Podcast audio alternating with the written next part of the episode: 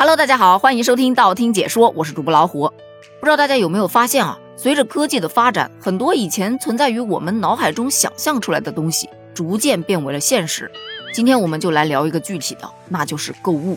记得在我小的时候，购物啊，它还只有一种单一的形式，那就是出门自己去买。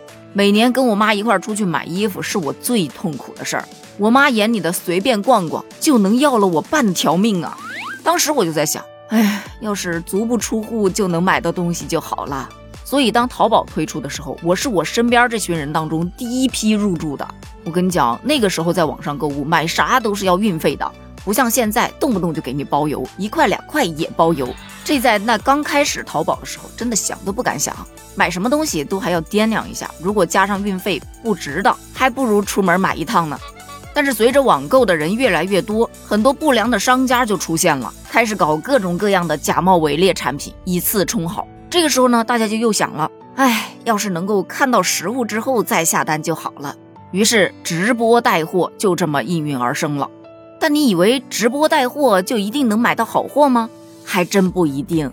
就最近“虚假宣传”这四个字，就把直播带货的弊端暴露无遗。比方说，昨天在重庆有一位网友，他就曝光了他妈妈在网上购买的一袋香菇，直播间里面有展示啊，就一袋香菇三百克，看了包装袋确实挺大的，拿回来呢也确实挺大的，把它放到秤上去一称，整整三百克，没问题呀。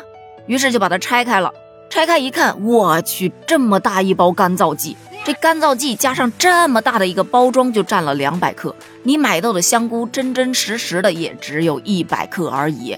于是他十分的生气，哈，我买一包香菇，你的包装就占了总重的三分之二，你店铺还好意思给我标一个诚信经营，你哪儿一点诚信了？于是他就找商家去退款，结果商家秒退款，真的就连一句辩解都没有，一句废话不多说，可见这商家也是知道自己家东西多多少少是有点问题的呀。你就试想一下，如果他妈妈买回来，他没有去复称，那么也发现不了这个问题呀。所以说，商家这就是坑着一个是一个。而另外一位网友更让人哭笑不得，他妈妈呀在网上网购了十卷卫生纸，结果呢却只收到了一卷。据妈妈所说，她在直播间的时候，人家好像就是说的十卷呢，她才下的单。而且网友还去确认了一下，妈妈买的这个商品的简介上也确确实实写的是十大卷卫生纸，为什么到手只有一卷呢？他就去问客服，客服表示不好意思啊。你看错了，这个不是十，一横一竖，那是一个加号，你读作十大卷，但是在我们这儿，这个是加大卷。哎呦我去，不得不说，商家的套路真的深，这个文字游戏玩的那叫一个好啊！可是加号和十在网上用键盘敲出来，怎么着都不应该长得一样吧？难道他把加号也给放大了？但通过这两个案例，不难看出来。现在的直播间呢，真的是有很多的大妈在买东西，而这些大妈呢，一般也不会去细究，反正被直播间的那些小主播们那么一安利，就觉得嗯，这个值，这个划得来，买买买，买回来吧，受到伤害还不敢跟自己家里人说，殊不知这正是商家的套路啊。而类似这样的文字游戏，其实很多商家都在玩。你就说上上个月在重庆有一男子不是也曝光了吗？他在网上买了一斤薄荷叶，收到货的时候傻眼了。因为他网购的是平时喝的清凉的那种薄荷叶，收到的却是那种薄薄的荷叶。荷叶呢，虽然也有食用价值和药用价值，但是这个薄薄的荷叶和薄荷叶，它差距还是挺大的呀，真真是让人防不胜防。而还有一位先生，他被商家的文字玩的那叫一个窒息，我看了之后我也想窒息，你知道吗？他是一个汽车模型的发烧友，有一次在某二手平台上就看中了一款汽车模型，标价两千七百五十块钱，他就和卖家进行了一番砍价，卖家最后回复他说：“算了算了，白菜价卖你。”于是就以两千四百元成交。但是当这位先生收到快递的时候，呵呵，大吃一惊，快递包装里头就那么一颗大白菜。于是他立即与卖家协商，卖家告诉他是对呀，当时说的就是白菜的价格呀。